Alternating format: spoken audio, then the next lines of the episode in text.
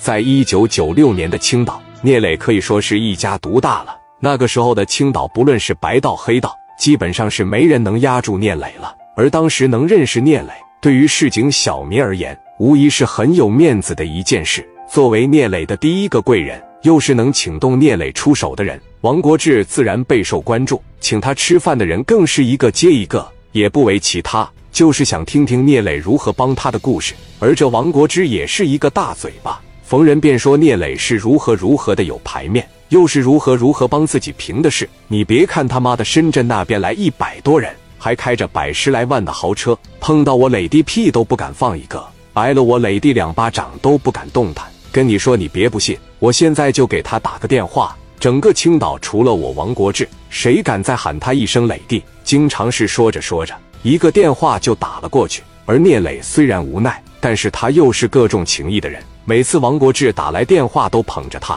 谁让王国志是实打实的帮过自己呢？这天，聂磊正坐在办公室里，刚挂下王国志的电话，正无奈的发笑，迎面就走进来一个人。哥，你笑啥呢？原来是聂磊的小妹聂慧，没事，就说这个王国志啊，喝点酒就找不着北，也就是哥你重情义，照他这样换了别人早开骂了。人家毕竟帮过咱，再说了年纪大好面子，给他捧两句又少不了肉。你来找哥有什么事？受人欺负了？哥，谁敢欺负我？我今天晚上打算和朋友去千面迪斯科蹦迪去，你去不去？怎么想着去那边？不去咱自家的夜总会？那地方也挺乱的。聂慧微微皱眉说道：“哎呀，我大学的同学要来，我就想去那边玩嘛。”聂慧咬着他的手撒娇道：“去吧，去吧，等我跟财务那边报个账，再给千面那边打个招呼。哥，你最好了。”说话间，聂磊就给财务打了个电话：“张姐，你拎上两万块钱来呗。”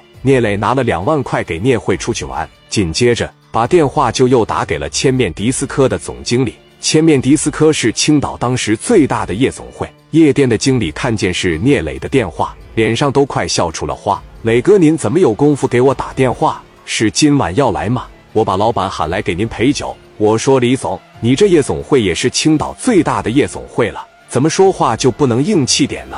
磊哥，您就别开玩笑了。什么事？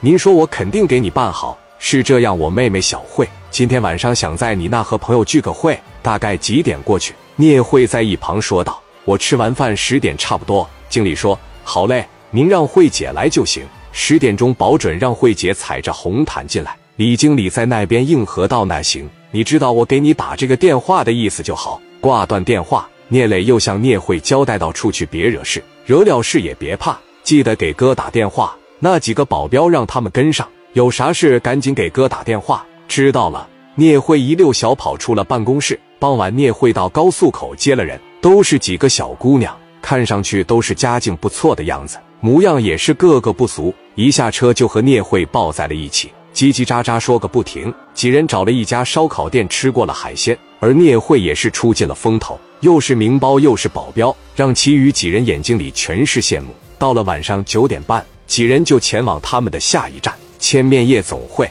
让那几个女孩更想不到的是，也即将发生意外。等到了夜总会门口，一个肥胖的中年男人就跑了出来：“慧姐，您可算来了，我可是盼星星盼月亮才盼来了。哪里哪里，我今天来了几个朋友，喝了也不少，还要麻烦您给个面子，照顾照顾。慧姐哪里的话，您的朋友就是我的朋友。再说了，我还能不给磊哥面子吗？”等到快进门的时候，就听到几个服务生大喊：“欢迎慧姐光临！”聂慧的脸上笑开了花，我不比我哥。但是不能输给各位兄弟，我也不能压我哥一头。你们每位兄弟都去找经理拿五百，记在我的账上。聂慧出尽了风头，同时也被东北的几个刀枪炮盯上了。